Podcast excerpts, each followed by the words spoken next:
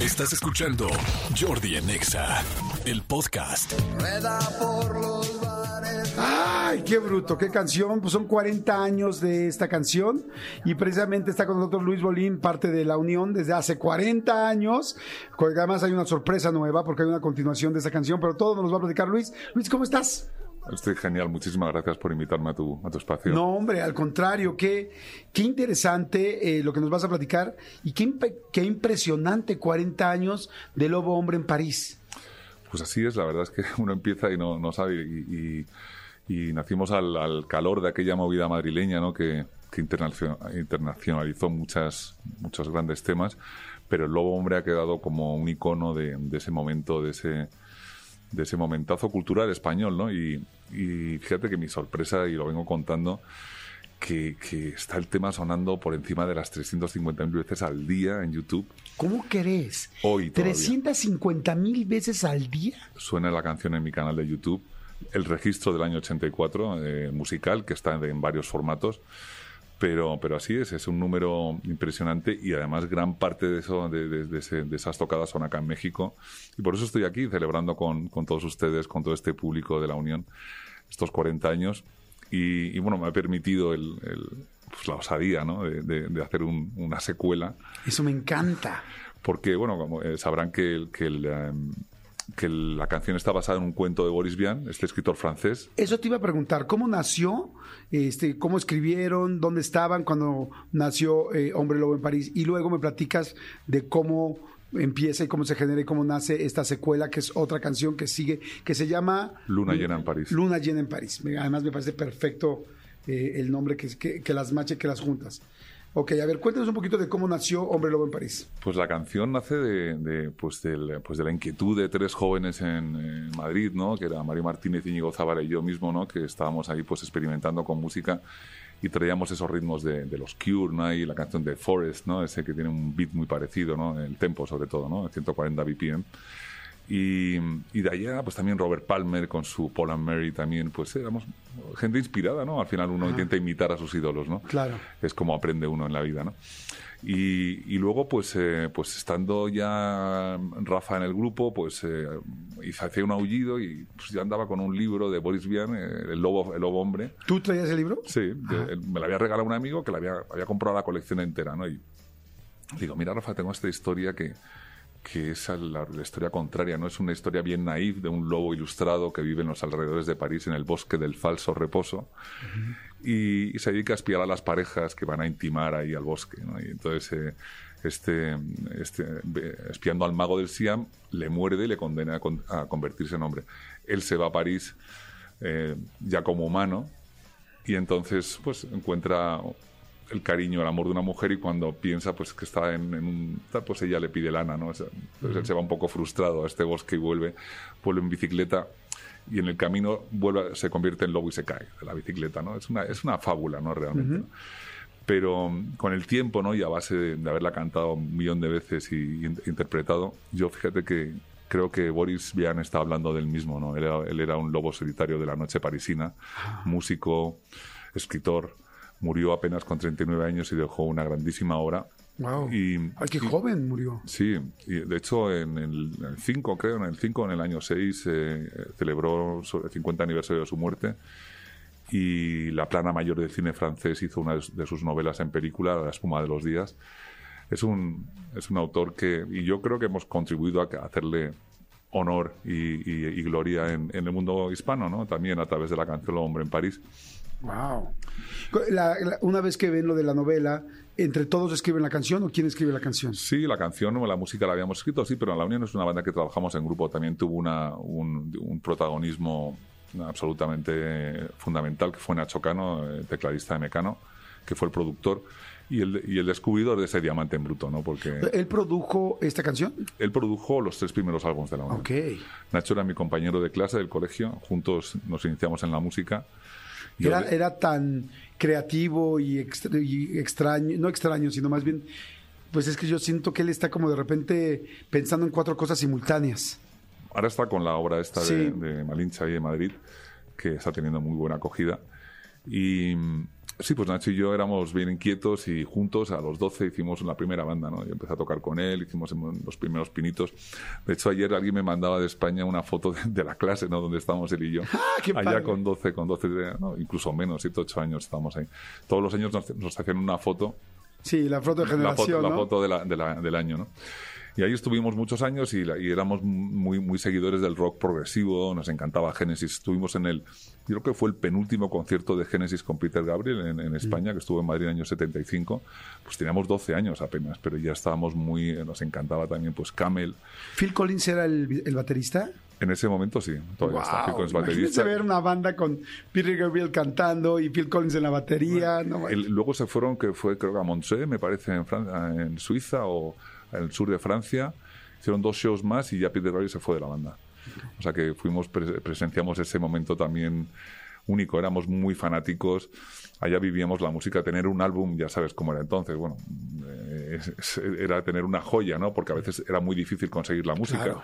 El que iba a Inglaterra y conseguía dos o tres piezas, pues bueno, luego las ibas cargando a las fiestas, a los bares, ¿no? Iba- Ibas con la música a todas partes, ¿no? Y entonces yo, yo siempre me gusta que reconocer a Nacho como también el descubridor de, de ese diamante en bruto, ¿no? Porque, porque sí, éramos un grupo realmente na- novel, naif, y, y fue grabar la canción y ahí nos tuvimos que aprender el oficio en el escenario ahí sobre la marcha, ¿no? Y, y, pues, no, no sé cómo explicarte. Y haber llegado aquí 40 años después y poder representar a la Unión, porque desgraciadamente el guitarrista Mario Martínez falleció el año pasado. Y, Y bueno, Rafa. y Rafa, se- y Rafa se ha dedicado a, otra, a otro tipo de música, está en otra onda completamente diferente. y, y bueno, además es que él se fue, quedábamos dos y él se fue, entonces yo bueno, me quedé con, con el espacio de la Unión. Eh, yo siempre me gusta también poner mi nombre por delante y porque no quiero que nadie se lleve a confusión. Yo tampoco traigo ningún tributo de la Unión, lo mío es Claro. continuar la Unión con lo que es la Unión hoy día, ¿no? con, con la misma esencia. Eh, yo también me inventé un claim ahí, allá por el 12 que, que decía, la forma cambia, la esencia permanece. Bueno, pues yo soy esa esencia Claro. y, y traigo pues eso, esa conexión de, de- con el público mexicano que, que creo que sí, que hace falta a veces un poco de reset, ¿no? Porque, Claro.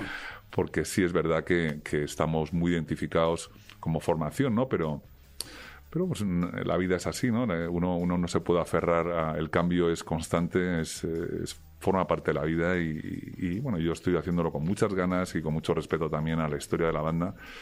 Y creo que mi, mi manera de mostrar la unión se acerca ahora mucho a lo que era la unión en un principio, ¿no? Traigo mi banda aquí bien, bien, Bien aceitadita, bien bien. asentadita y estoy disfrutando como nunca, como nunca y como hace muchos años que no, no lo hacía. Pues me encanta lo que dices de la esencia, porque es cierto, ¿no? Eh, como creo que cuando alguien ha estado en una parte que fue tan importante, quiero decir, te estaba tratando de pensar, hay dos canciones eh, en español de estas épocas que son, pues podría decirte que prácticamente himnos en México, que es donde puedo hablar yo, porque pues aquí vivimos, ¿no? Esas dos canciones son Lucha de Gigantes de Nacha Pop y Lobo Hombre, Lobo Hombre en París de la Unión. O sea, son dos canciones que en serio, o sea, son, pues sí, como de culto, pero como una bandera, pero como, como una canción.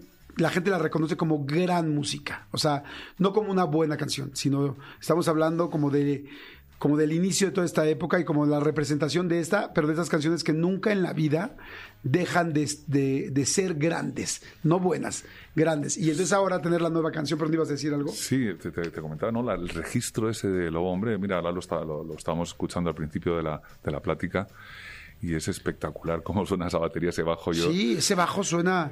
¿Quién tocaba ese bajo? Yo, yo, yo soy el bajista en ese momento de la banda, ¿no? Y por eso también mm, he sido, he sido el bajista. Es el, ¿sabes? el bajo es un instrumento bien, bien, bien importante, pero quizás poco reconocido a veces Sí, dentro de una banda. porque ahí sí empieza con un protagonismo que lo Sí, sientes sí, inmediatamente no, pero, la pero más allá de, de ser yo, o sea, lo que también me gusta resaltar es el, es el, el sonido que tiene, que todavía hoy, 40 años después, suena Sí. bien moderno. Es difícil, yo digo, yo, yo, yo he hecho una nueva versión, por supuesto, de Lobo Hombre en París, pero no consigo que ese sonido no es- es- suena a mí me gusta mucho como suena la mía también pero no es el sonido ese que que conseguimos en ese registro que es absolutamente reconocido y, se reconoce acá en, México, en España, pero también en todo el mundo, el mundo, el mundo anglo que tú sabes que son muy de, son los, los, auténticos inventores de, de todo, de, esto, de, del mundo de la, en la música, pues son eh, todo el mundo anglo. Nosotros estuvimos en Inglaterra grabando y, y nunca conseguimos replicar aquello. Esto se hizo en Madrid con ingenieros españoles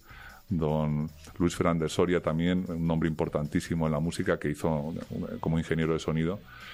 Em, pues yo creo que, y ya por no olvidarme ninguno, don Rafael Abitbol, que era un hombre de radio en España, que también fue el que apostó por la banda La Unión y que gracias a él, a Nacho y a toda esta gente, pues hemos podido hacer y escribir estas notas de la historia de la música en español. Ok, pues está, está muy interesante la historia. Y ahora Luna llena en París. No me quiero imaginar lo difícil que a hacer hacer una secuela de una canción tan importante que además está en el inconsciente colectivo este pues de millones y millones y millones de personas. Me gusta eh, que tiene un beat un poco más arriba. Me gusta cómo suena la banda. O sea como como no suena a una canción este pasada por seis mil eh, harmonizers y cosas que lo que esto suena rock Sí, bueno, es una canción que bueno, le he puesto muchísimo tiempo, cariño a, la concepción y ya sabes que cuando estás en el estudio te surgen mil dudas, nunca sabes cuándo terminar, ¿no? Y, un día pues dije, hasta aquí, aquí la voy a sacar. Eran los 40 años de la, de, la banda y realmente pues sí trae esos guiños, ¿no? En el bajo también. Tiene, tiene algún guiño. El, en la luna llena, en la frase de la luna llena está preciosa porque machan. ¿Lo escuchaste, Manuelito?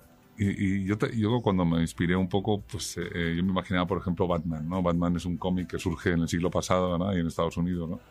Y luego, pues se traen estas, estos ángulos más humanos, ¿no? del personaje, ¿no?